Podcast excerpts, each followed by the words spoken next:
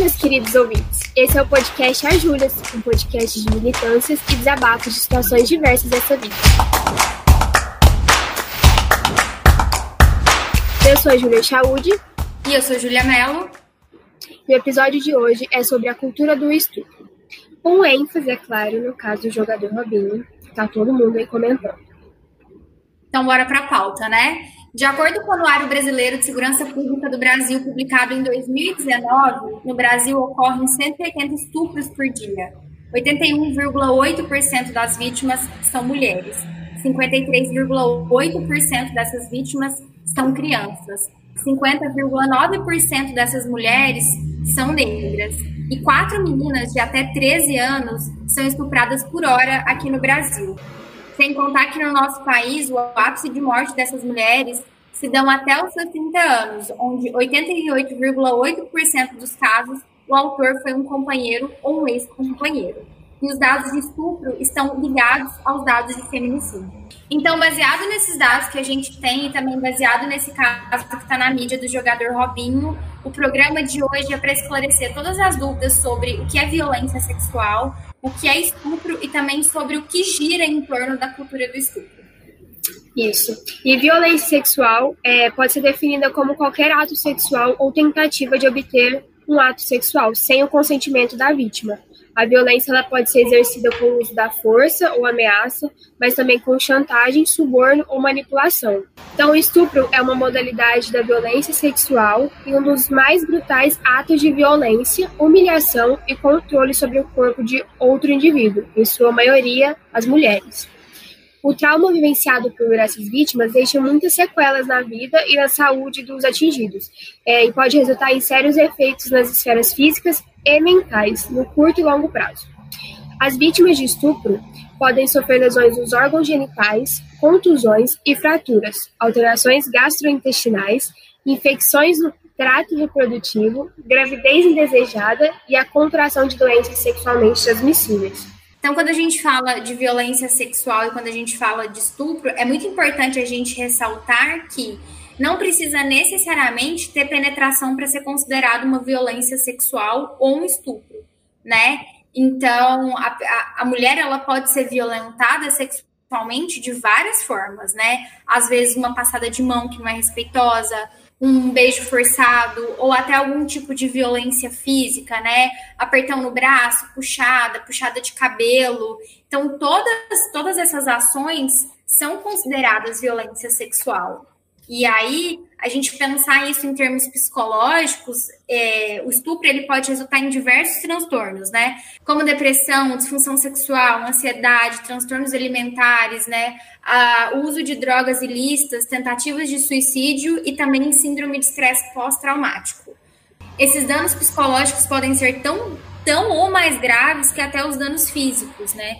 Em alguns casos, a ausência das marcas físicas da violência sofrida também impedem o reconhecimento da agressão, porque a gente vive numa sociedade patriarcal que determina que o homem ele tem poder sobre o corpo da mulher. Então, às vezes, ele agride de uma forma que não vai deixar nenhum tipo de marca, ou às vezes só porque ele é um companheiro, isso não é considerado estupro.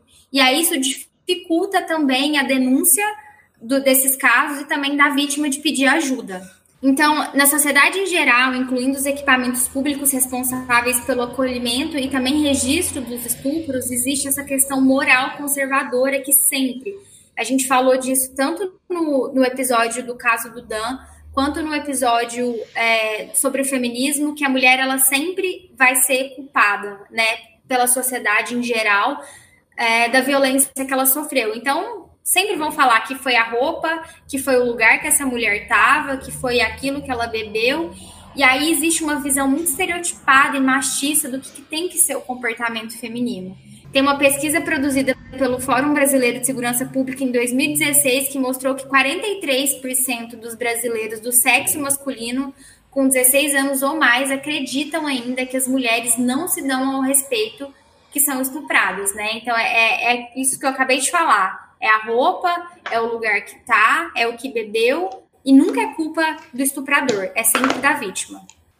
É isso aí. E a gente até comentou em um outro episódio também daquele caso da Mari Fer, né? Que ela foi, que o julgamento dela assim foi horrível, foi humilhante para ela, porque o advogado do, do estuprador, no caso, é, começou a insinuar que por ela postar aquele tipo de foto, que é umas fotos de biquíni, né? Que normal que nesse caso ela dá motivo para que isso aconteça com ela. E ela foi Gente, foi horrível o caso dela. Ela foi violentada numa boate também. Ela foi dopada. É, encontraram a roupa dela com sangue. E mesmo assim, o cara que fez isso está solto hoje. Ela ainda passou por toda essa humilhação durante o julgamento. É, fizeram. E aliás, eles pegaram uma foto do, do Instagram dela.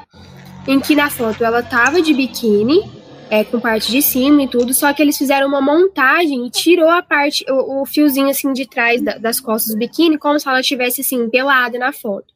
Mas o que não é verdade. Então eles fizeram essa montagem para provar que era por causa disso e que ela tava de roupa curta, bêbada, tananã, que por isso que ela foi estuprada, né? Ela podia ela podia estar tá pelada no Instagram, que ainda assim ninguém podia fazer nada com ela, pelo amor de Deus.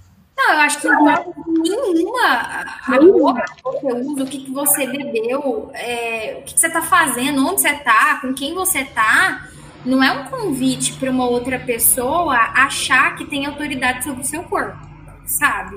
Se eu tô de, de short curto, se eu tô de calça, se eu tô de saia, isso não é um convite. Se eu tô de biquíni, se eu sei lá, se eu tô fazendo topless, não é um convite, né? O meu corpo ele é de território meu, o corpo da mulher é de território dela. E aí, essa questão da gente viver numa sociedade patriarcal extremamente machista é o que eu falo praticamente em todo episódio aqui, né? É de as pessoas acharem que o corpo da mulher é somente para procriação e, e ser usado como objeto de desejo o tempo todo, principalmente por homens, sabe? É, e nesse caso do Robinho, é, ele, ele fala que no começo. Assim, ele fala assim: ah, mas ela tava bêbada, tipo, se ela nem lembra de nada, então foda-se. Gente, mil vezes pior ainda. A pessoa não tem nada, não tá nem entendendo o que, que tá acontecendo, o cara tá lá tentando alguma coisa. É muito triste quando você vai ler as questões do, do caso e você vai lendo os relatos do, do, que ela fala, do que foi disponibilizado pela justiça italiana e também pelos áudios que foram é, divulgados pelo Globo Esporte, que ele fala, né? Mas eu não transei com ela. Uhum. Aí, aí um outro cara vai e fala assim: Ah, mas eu vi você com o pênis na boca dela. Gente, sexo oral é sexo. E se não tem consentimento, é estupro. Estupro. Né? Então, assim, se você sentir que um cara tá te encostando de uma maneira que você não quer, se ele tá forçando você a colocar a mão no pênis dele, se ele quer colocar o pênis na sua boca, você tá falando que não, isso é estupro, isso é violência sexual. É, e ele, eu vi ele falando assim também, que ele falou assim, ah, mas no começo ela queria, depois ela não queria. Não tem dessa, ela já tinha falado que queria. Gente, a partir do momento que a mulher fala assim, ó, não, meu filho, guarda esse peru e vai embora. Não é não. Não é não em qualquer momento. Começou e no meio desistiu, no final desistiu, tem que parar. Tem que parar, não tem que continuar, não tem que forçar, né? E aí é importante a gente destacar que os crimes sexuais são aqueles com as menores taxas de notificação.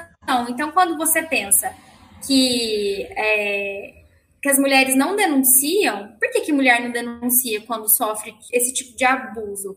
Porque é, é, a mulher ela é rechaçada, e aí é por todo mundo, é por pessoas da família, por pessoas do trabalho, é pela sociedade, por pessoas que nem conhecem essa mulher, que acham que tem autoridade para falar sobre a vida dela e o corpo dela, né? Pela própria justiça também, né? Exatamente. Existe uma pesquisa que fala que cerca de 7,5% das vítimas de violência sexual notificam a polícia. Nos Estados Unidos, a taxa varia entre 16% até 32%, dependendo, do, dependendo do, da localidade. Então, assim, é muito discrepante né, de um lugar para o outro, porque aqui a gente vive uma cultura da família tradicional brasileira, né? Que a mulher tem que se dar o respeito, que a mulher tem que se colocar no lugar de mulher, de ser aquela protetora do lar, e o homem, ele é o fodão. Não sei se vocês viram um vídeo de um cara na Bahia que deu um soco na cara da mulher. É assim, eu não tive coragem de ver esse vídeo, a Júlia viu. E aí é, todo mundo começou a denunciar e a repostar e a falar disso. E ele fez uma série de stories falando que ele é homem e que homem quando bebe realmente perde a cabeça. Então, assim, só pelo fato dele ser homem já, já justifica violência né? Do mesmo jeito que, que isso vale para mulher, né? Só pelo fato dela ser mulher e ela tá de saia, já justifica o estupro. E a gente precisa começar a desconstruir isso. Porque quando a gente pega os dados, a gente vê a incidência e a gente vê esses números, a quantidade de mulher que tá morrendo, isso é absurdo. É, e aí o Robin vem e fala assim: infelizmente existe esse movimento feminista, né? Que assim nem tem mulheres, né, nem são mulheres direito. Meu filho, graças a Deus que existe esse movimento feminista. E se o movimento feminista está incomodando o Robinho, gente, é porque estamos no caminho certo e devemos continuar. Tá? Então, esse é meu recado aqui. E a gente vai continuar falando de, de feminismo aqui no podcast, a gente vai continuar defendendo essa bandeira, a gente vai continuar levantando pautas que são extremamente importantes é, para as mulheres, porque é sororidade, né, pessoal? A gente precisa muito falar isso, disso, a gente precisa muito discutir isso com as pessoas no geral, porque a gente precisa proteger as mulheres, porque infelizmente tem um zilhão de babacas aí no mundo, é, como o Robinho, que acha que é normal enfiar o pênis na boca de outra mulher, e, e normaliza para todo mundo, porque é contratado de novo para jogar bola, né? E o goleiro Bruno, que mata a mulher, também tá lá de novo jogando bola, tem fã-clube. Tem fã-clube, cara, esse é o pior.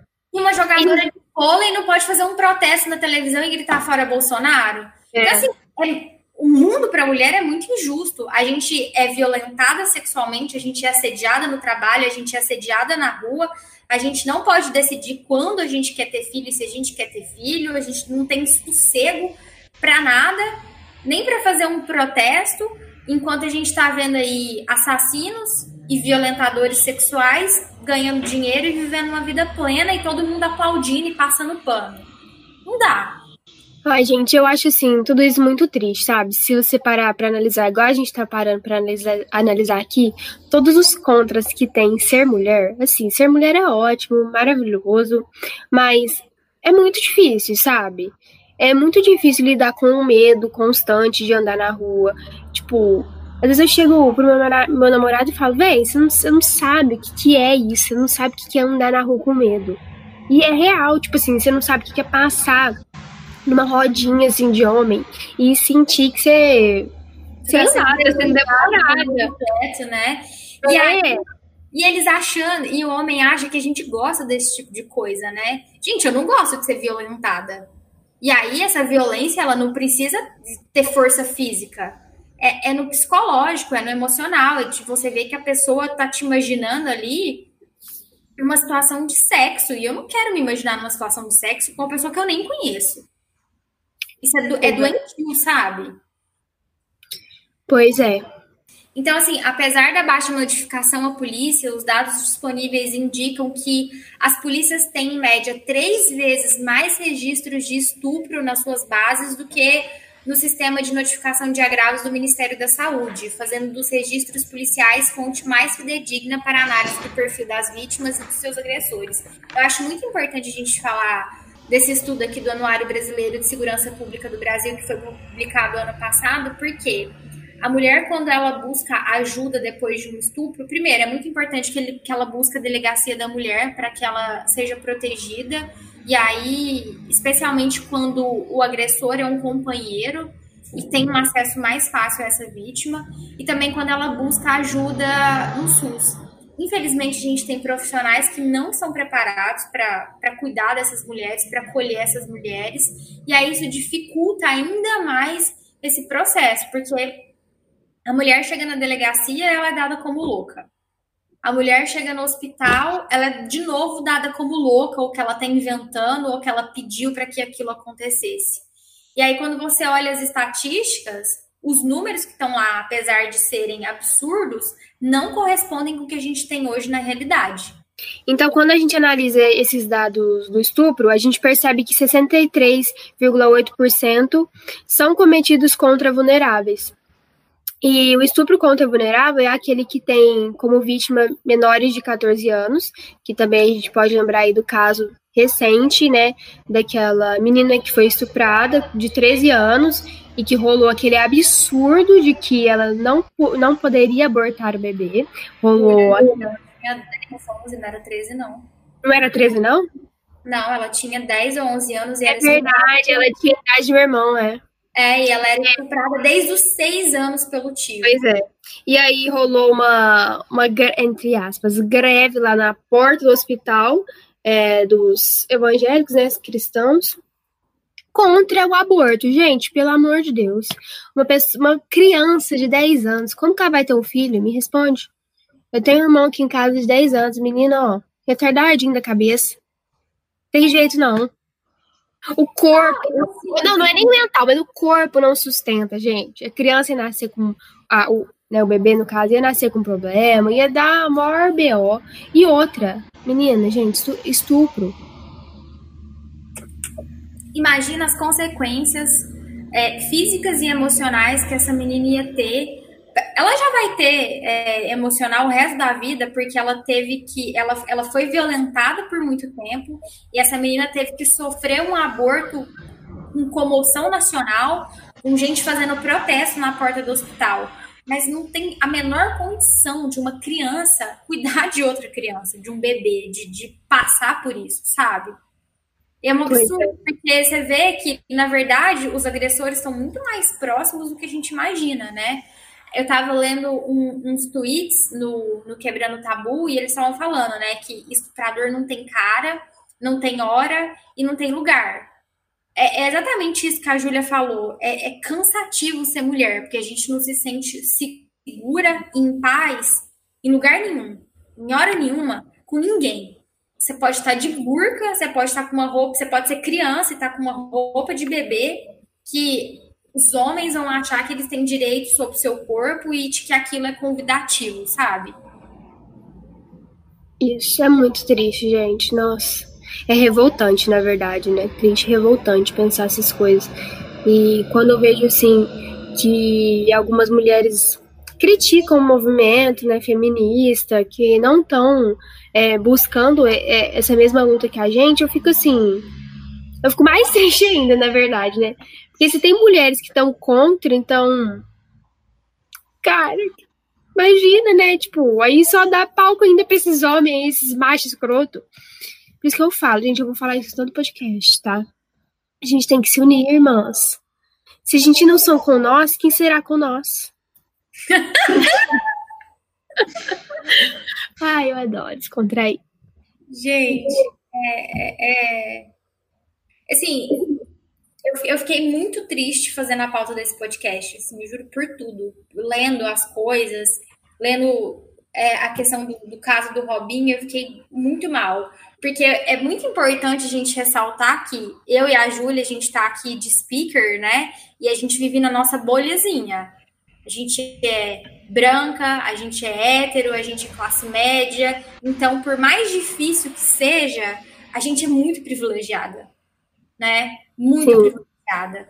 E aí, quando você vai pensar na mulher negra, na mulher periférica, na mulher que não tem acesso à educação, porque ah, os dados de, de violência sexual e de estupro, eles aumentam muito mais nesse cenário, é muito mais triste pensar nisso e pensar nessas mulheres. E aí, quando você vê mulheres que não acreditam no movimento feminista, que diminuem a, a, as nossas lutas, é que você tá vendo que é uma pessoa que não se importa com o outro, sabe? Especialmente com quem é minoria. Porque é muito fácil a gente vir aqui, ter palanque na internet, pra, pra... sendo que a gente está num lugar muito privilegiado. Mas e quem não tem voz? E quem não tem acesso à informação? E quem não tem acesso à educação? E a gente acha que todo mundo, né, tem um, um smartphone, tem acesso à internet, a gente acha que toda menina está na escola e não é bem assim. Tem um. A, de acordo com a Unicef, meninas até 16 anos, em especial nas classes mais baixas, associam o casamento como uma possibilidade de mudança de status social, né? Uma forma de emancipar e de serem mais valorizados.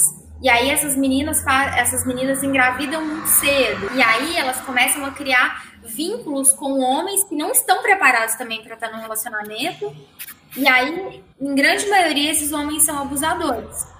É, teve uma pesquisa que eles chamam de visível e invisível. A última que eles lançaram mostra que 76,4% das mulheres que sofreram violência é, conhecem os seus agressores. Dessa questão, né, de que está muito, muito perto.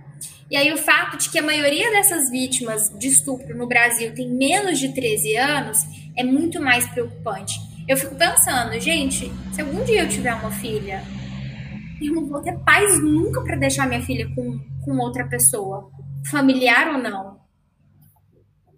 É, se a gente for pensar, a gente vai viver nessa neura, né?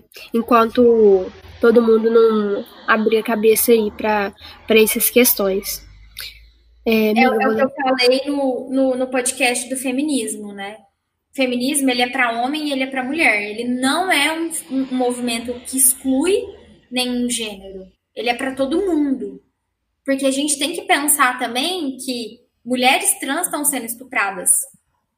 E aí existem homens que estupram mulheres trans como uma forma de, de penalidade, de castigo. Pensando em estupro e na sociedade patriarcal, a violência de gênero é um reflexo direto da ideologia patriarcal, que demarca explicitamente os papéis e as relações de poder entre homens e mulheres. Então, é aquilo que a gente falou, né? Que a mulher ela é vista como um objeto, como uma, uma posse do homem, né? E que isso meio que dá o direito do homem fazer o que ele bem entender com a gente. Isso é basicamente a sociedade patriarcal e que nos leva a crer nessa cultura do estupro que a gente está falando aqui hoje que ela existe e precisamos combatê-la. Pensando no Código Civil de 1916, né, onde o homem era o chefe de família e a mulher era considerada relativamente. Olha que absurdo. Em 1916, a mulher ela, ela era considerada relativamente incapaz. Então, até ali os anos 70, a tese de legítima defesa da honra era admitida para que o homem batesse na mulher, para que ele violentasse essa mulher sexualmente, para que ele forçasse essa mulher a ter relações sexuais com ele. Olha a importância que o movimento feminista tem, né, de libertar essas mulheres para transar quando quiser, para casar quando quiser, para ser considerada uma, um, um ser humano capaz, né, para ser enxergada como cidadã pela sociedade. E um assunto pouco discutido, quando comparado aos outros tipos de estupro, é o estupro marital, que é mais comum do que se imagina. Esse tipo de abuso sexual trata-se de quando o marido ou cônjuge obriga a esposa a fazer sexo com ele, usando violência física e psicológica para conseguir o que ele quer. Como a atividade sexual é presente nos relacionamentos, muitas culturas não enxergam o estupro marital como violência conjugal ou sexual, já que eles acreditam que é obrigação da mulher manter relações sexuais com o marido. Gente, absurdo, pelo amor de Deus. Ninguém é obrigado a fazer sexo com ninguém. Já, eu já até falei aqui em algum episódio daquele, daquela, é, daquela mulher lá, sei que lá das quantas, acho que é Luísa o nome dela. É, é a louca do Instagram. É, essa mulher é, é meu obstáculo de ser 100% sororidade. É, ela é meu obstáculo. Porque... Jura, meu, obstáculo é a Damares. Ah, tem a Damares. Tem algumas aí que, que, é. não querem ser 100% sororidade. Mas, enfim, o que ela falou é, em um dos stories dela, até que a conta dela caiu de tanto que a gente denunciou, foi que uma pessoa perguntou: ai, mas assim, e quando eu não quero transar com meu marido? O que, que eu faço? Ela fala assim: você tem que abrir as pernas e satisfazer seu marido, porque como assim você não pode, sabe? É sua obrigação. Se quando você tá com fome, você não vai comer, então o homem precisa da mesma coisa. Gente, assim, umas coisas absurdas, mas que quando você lê, você espuma de raiva, sabe? Eu, dá nojo, sabe? De, de você é, ser reduzida a isso, sabe? Porque parece que você pega a mulher e reduz ela à função de objeto de desejo. Você serve só para isso, para servir sexualmente o seu marido. E aí, nesse quesito, é só você dar prazer para ele. Mas a mulher, ela também pode desejar. Ela também pode sentir prazer. Dos 193 países que integram a Organização das Nações Unidas, apenas 52 consideram o sexo forçado no casamento como um crime. Ó, oh, que, que, que notícia, informação péssima aí. É uma informação, acho que triste é eufemismo, sabe? Você pensar que de 193 países, só 52 consideram o sexo forçado no casamento como um crime, sabe? Você ser casada e ser obrigada a servir o seu marido. Porque Isso não é sexualmente, né? Ser obrigada a servir seu marido em tudo. Gente, a gente não é serva, não. A gente não é serva de ninguém. A Isa já ensinou que a gente é dona da gente mesma. Sou dona de mim. Dona de mim. Uma palhinha para vocês. Então, assim, eu não tenho que servir meu marido no sexo, eu não tenho que servir comida pro meu marido. E eu acho engraçado que às vezes a gente pega um homem que é funcional, sabe? Que lava louça, que dá banho no próprio filho, que bota uma roupinha na máquina. Faz o mínimo. É, faz o mínimo, faz a obrigação dele. Obrigação. E aí todo mundo endeusa, né? Tipo assim, nossa, é o Rodrigo Hilbert da vida. Gente, o Rodrigo Hilbert cozinhar e cuidar dos filhos dele, ele não tá fazendo mais do que a obrigação. A diferença do Rodrigo Hilbert, gente, é que ele faz origami. Não sei se vocês já viram. Ah, ele constrói forno também. Mas, é, aquelas que fogem do assunto, né? Eu tava ouvindo ele no programa do Porchat e ele constrói forno porque o avô era ferreiro. Então, assim, gente, não existe nada de extraordinário num homem que cozinha, que lava roupa, que limpa, que limpa a própria casa, é, que cuida dos filhos, que vai no mercado e faz compra, nada, não existe nada de excepcional, porque não existe por escrito e registrado em cartório e autenticado e também sancionado como lei, que isso é obrigação de mulher. É, com certeza. É, vou falar aqui um pouco da minha vida para vocês, ouvintes, que agora eu estou em processo assim, de desabafo. Uhum, que eu estou em processo de mudança, vou morar com o meu namorado. E assim, gente. e assim, gente, assim, tô no processo, né, tal, família participando. Aí todo mundo fala, ai, Júlia, agora você vai ser dona de casa, papapá, titi, vai ter que lavar roupa, vai ter que fazer. falei assim, olha, vamos começar, que as tarefas vão ser divididas, já deixei isso bem claro. Não vou levar. Assim, gente, é claro que uma vez ou outra, ah, vou botar uma roupinha aqui, lavar de, de boa, né? Lavar essa loucinha aqui, mas assim, do mesmo jeito que eu posso fazer, meu namorado não só pode, como ele vai fazer. Porque ah, se eu tô morando lá, ele também tá, então, né, nós dois juntos, vamos, vamos juntos é, fazer as tarefas de casa. E eu tenho que lidar com isso, né? Que é, às vezes eu falo assim, ah, eu tenho que fazer comida, fazer isso aqui lá, isso aqui lá, tipo, tudo eu, sabe? Nunca ninguém fala assim, ah, e seu namorado vai fazer o quê? Não, gente, os dois vão fazer e pronto, acabou. É, eu tinha um professor de história no ensino médio que ele sempre fala, falou uma coisa, e na época, gente, eu tinha 15 anos, eu achava, gente, que coisa doida que o, ele chama Fábio, que o Fábio fica falando, né? Mas faz muito sentido, porque adolescente gosta de pensar que vai casar e pensar que o namoradinho do ensino médio vai ser o homem da vida para sempre. E tudo bem se quiser ser, tá, gente? Não tem problema. Mas aí, o, quando as meninas da minha sala começavam com esses assuntos, o, o Fábio sempre falava, gente, vocês querem casar? Primeiro, estuda, tá? Sejam independentes financeiramente. Segundo, a partir do momento que vocês decidirem em, em ter uma casa, um apartamento com um homem, façam um contrato e registrem em cartório que tudo vai ser dividido pelos dois, porque a casa vai ser dos dois. Então. Tô anotando aqui é, aprende as lições do Fabinho. De lavar louça, de fazer comida, de tirar o pó, de lavar banheiro, de tirar o lixo, de lavar roupa, de passar roupa, de fazer mercado. Porque faz muito sentido, né? Se existem duas pessoas funcionais num, no mesmo lugar, no mesmo lar, por que, que toda obrigação tem que ser só da mulher? Não, gente, divide entre os dois. E aí isso funciona também para as despesas financeiras, tá? É muito importante importante que isso seja, ele falava, né? Que é muito importante que isso seja conversado e concordado antes, para depois não mudar e o cara ter a expectativa de que primeiro você vai ser a mãe dele, vai continuar cozinhando para ele, lavando a roupinha dele e ou ser empregada.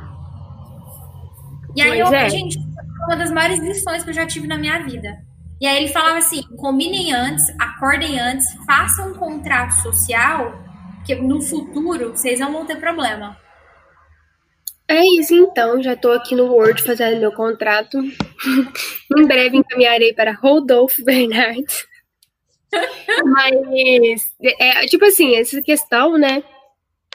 É muito assim, de família tradicional mesmo, porque é, minha mãe vem de uma família tradicional, então é, aos poucos ela tá mudando a cabeça, porque eu também vou falando, mas é uma coisa que eu vejo muito é que também ela não, não, não estudou, ela parou, acho que na, na oitava série, acho que ela nem chegou a fazer o, o, o colegial. Então, assim, ela não tem uma renda, né?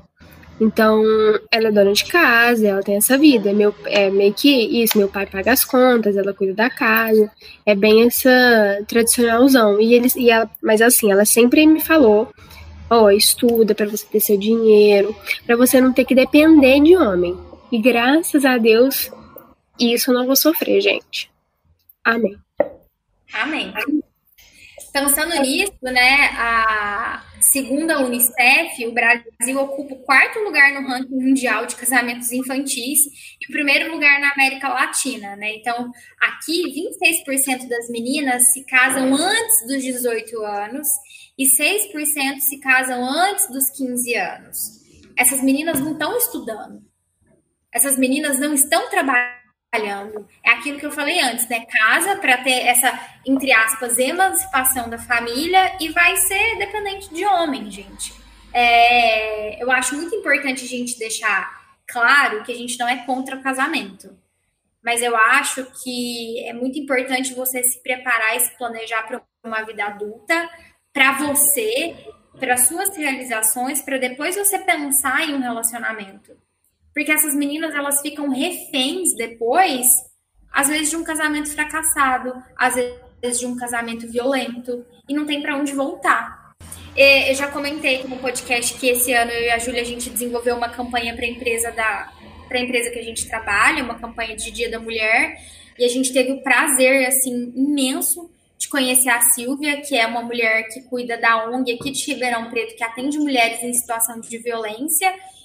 E uma das coisas que a Silvia mais falou com a gente durante o projeto é do quanto as mulheres que sofrem qualquer tipo de violência são dependentes financeiramente do marido porque não estudaram e não trabalham, sabe? E aí você fica pensando que tem menina de 16 anos que tá casando. Gente, essa menina tinha que estar na escola, sabe? Tinha que estar estudando preocupada com faculdade, preocupada com, com o futuro. E aí, quando você pensa mais um pouquinho, você entende que essa criança, essa menina, foi catequizada desde de sempre para isso. Ela sempre foi limitada para isso. Porque menina brinca de quê, gente? De boneca, de panelinha, menina tem rodo de brinquedo, ferro de passar de brinquedo, liquidificador de brinquedo. Então a gente catequiza as nossas crianças o tempo todo para que a mulher seja uma servidora do lar. Pelo amor de Deus, gente, dá uma bola para essa menina, dá um negócio de cientista, dá um carro para ela dirigir, sabe? A gente precisa começar a desconstruir desde criança. A menina ela precisa crescer sabendo que ela pode ser muito mais do que uma dona de casa e muito mais do que uma esposa. Já falei isso aqui no podcast também. Tudo bem se você quiser ser isso, sabe? Mas que você seja com total consciência é, de que você não é só isso, de que você pode ser muito mais. Você pode ser uma podcaster, né? Você ah. pode ser publicitária, professora, que, sabe? Que você seja independente financeiramente, porque é tão plural ser mulher, a gente é tão poderosa e a gente tem que ter consciência do poder que a gente tem. E não deixar homem nenhum, em hipótese nenhuma, em momento nenhum, diminuir isso na nossa vida. É, por isso é tão importante. Não, é, antes de eu terminar minha fala, a Fer vai colocar uma salva de palmas para a Júlia, porque ela mereceu depois desse discurso. Ela, inclusive, vai estar tá bebendo água, porque ela ficou até com a boca seca. De tanto que ela militou.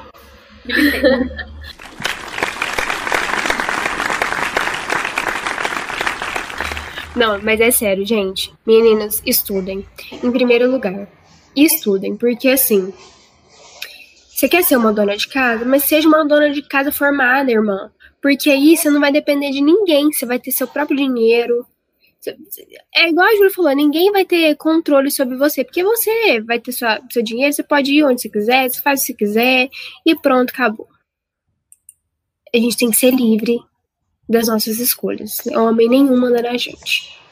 É, assim, é, é, essas meninas, é muito que eu falei, né? Que a gente vive na nossa bolhazinha, né? E a gente precisa pensar nas meninas periféricas, que não têm tanto acesso à educação e não têm tanto acesso à informação. É, elas saem do, do, do, do colo do pai para viver no colo do marido. E, gente, não dá, sabe? A gente precisa pensar em políticas públicas que promovam a educação, é, que promova a independência financeira feminina, que fale de sexualidade nas escolas, que fale de responsabilidade afetiva também dentro das escolas. Porque, gente, pelo amor de Deus, educação, não, educação sexual não é mamadeira de piroca, não é kit gay do Haddad, sabe? É a criança entender o seu próprio corpo, os seus próprios desejos, entender o que é gênero e respeitar as diferenças do, do, dos outros. E aí a criança também saber que quem pega no corpinho dela é, é, ela mesma e só com a autorização dela que ela vai deixar que outra pessoa encoste no seu corpo. Eu estava lendo esses dias no Twitter uma médica do SUS falando que toda vez que ela vai examinar uma criança no consultório dela, ela pede licença.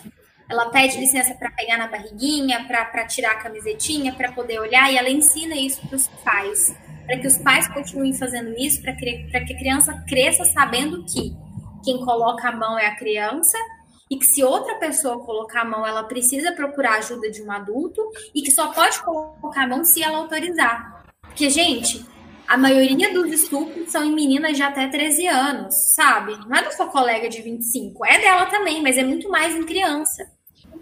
É isso aí. É, Júlia, você lembra a primeira vez que sua mãe falou de sexo com você? É, na verdade, assim, nunca se teve uma conversa assim, tipo, vamos conversar sobre isso. Na verdade, quando eu contei que teve minha, minha primeira vez, a gente conversou, tipo, passei aqueles cuidados, né? E meio que isso, assim, nunca se teve, assim, desde criança, a gente nunca, nunca tocou nesse assunto, né? Não que eu lembre. que eu tenho uma memória não muito boa, mas acho que não. e é super importante. É. Assim, eu lembro exatamente a primeira vez que a minha mãe falou de sexo comigo. Eu tinha sete anos, e aí a gente morava em cidade pequena e tava tendo muitos casos de estupro na minha cidade, aí eu lembro que a gente, na minha casa tinha duas salas, né? Uma sala de visita e uma sala de TV, e na sala de TV tinha um sofá azul. E a minha mãe me sentou no sofá azul e falou assim para mim: "Júlia, tal, tal, tal coisa tá acontecendo, é isso, isso, isso, isso. Ninguém coloca a mão em você, e se alguém colocar a mão em você é para você me contar e contar pro seu pai. É, e aí ela falou de tudo comigo, sabe? Minha mãe me deixou muito consciente de que o meu corpo era meu e de que ninguém, nunca, em momento nenhum, teria domínio sobre ele. E aí, isso sempre foi um assunto muito tranquilo na minha casa. Com a minha mãe, a gente sempre conversou de sexo, é, das minhas inseguranças e dificuldades, inclusive. Eu sempre conversei disso com a minha mãe. E eu acho que é uma coisa que eu quero, se algum dia eu tiver filho, passar para o meu filho, sabe? Ou para minha filha. É, de que eu posso, que eles vão poder contar comigo e de que o corpo deles também sempre vai ser só deles, não de uma outra pessoa. Porque eu acho que sempre fica muito essa sensação na nossa sociedade de que o corpo da mulher é de propriedade masculina, né? Por isso que ninguém fala de menstruação, por isso que mulher não pode abortar em segurança, porque né, o corpo dela é de propriedade de decisão do homem. E eu, é uma coisa que eu não quero que aconteça com os meus filhos.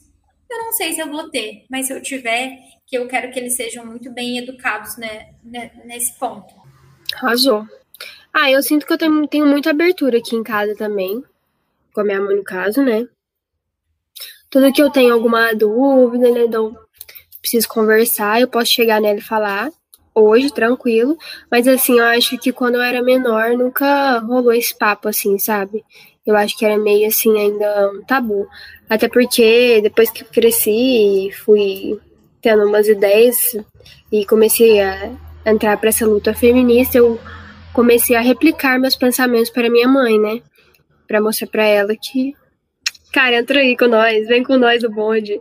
Bora, e agora bora, bora. E aí ela tá melhorando assim os pensamentos dela. E é isso. É muito importante a gente falar que essa questão da educação sexual, ela emancipa as crianças, né? De, de cuidarem do, do seu próprio corpo, de conhecerem a sua sexualidade. Gente, porque sexualidade é uma coisa normal. Que a gente tem essa coisa na, na nossa cabeça de que, principalmente mulher, né? Mulher é um. É quase que um. É quase que santificada. Mulher não tem desejo, mulher não faz sexo. Então, para a gente ter noção disso e também a gente respeitar, primeiro respeitar o nosso corpo e não colocar o nosso corpo em situações que são desagradáveis, e claro, respeitar o corpo do outro. É muito importante isso. Então agora a gente vai pro Fala aí, Ju. Fala aí, Ju.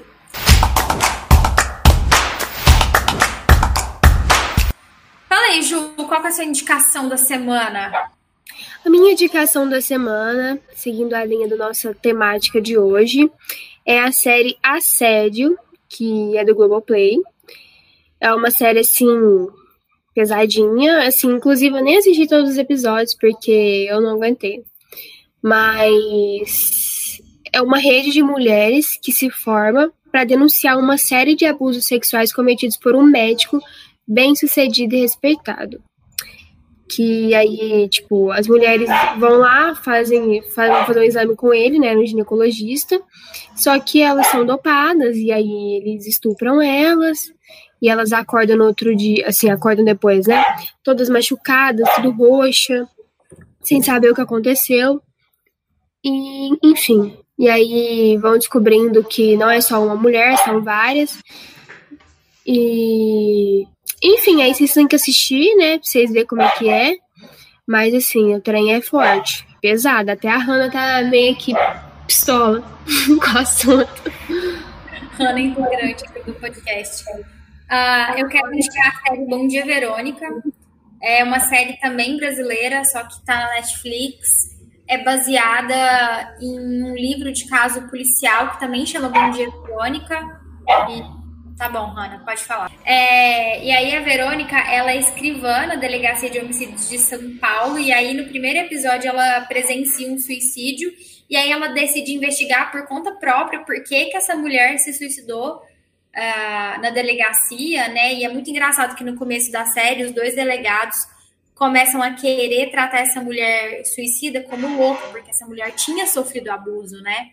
E aí, paralelo a esse caso também de desse suicídio com um abuso de um cara que abusava várias outras mulheres, tem a história do Eduardo Moscovitz e da Camila Morgado, que é um, um cara que é PM e que usa a mulher dele para também assassinar outras mulheres. Assim, é uma série muito pesada, mas é uma série muito necessária para a gente começar a falar mais de violência sexual dentro do casamento e também fora, né? Porque as pessoas ficam achando que mulher solteira também não pode se envolver com ninguém. E as pessoas ficam achando também que mulher casada, só porque tá casada, tá salva, né, por um homem. E essa série é, é fantástica, assim, ótima. E essas foram as nossas indicações do Fala Ju de hoje. Então é isso, pessoal. Temos o um programa? Uhul! Temos, assim, não tô animado porque o assunto não é animado. É, vamos continuar essa discussão, vamos falar mais sobre isso. Segue a gente lá no Instagram, arroba asjuliaspod, para a gente bater um papo ainda mais sério sobre o caso do Robinho. Que, né, o Santos não fez o mínimo de rescindir o contrato dele. É, as marcas que estavam associadas ao Santos não fizeram um mínimo também de cancelarem os seus contratos. E a gente não tem que ficar passando pano para cara babaca que estupra a mulher, não. E eu vou falar uma coisa aqui. Não sei se todo mundo viu, mas o Neymar passou o pano para o Robin. Não que seja surpresa, porque o Neymar é uma bosta. Mas ele mandou uma mensagem pro Robinho falando, é, cara, fica tranquilo, tô com. Tá? A gente já falou no episódio de coisas que todo mundo gosta, menos a gente, que a gente não gosta do Neymar, né? Porque ele é o quê? Um grande hétero topzera, e a gente não gosta de héteros topzeras, então... É, e agora ele... E pior ainda, quando você é, passa pano, defende o estuprador, você é cúmplice do crime, tá? Fica com essa mensagem aqui. Agora, para finalizar, depois dessa, pra gente finalizar bem tranquilo. Obrigada, Júlia. Obrigada, Júlia. Um beijo e até a próxima, gente. Tchau.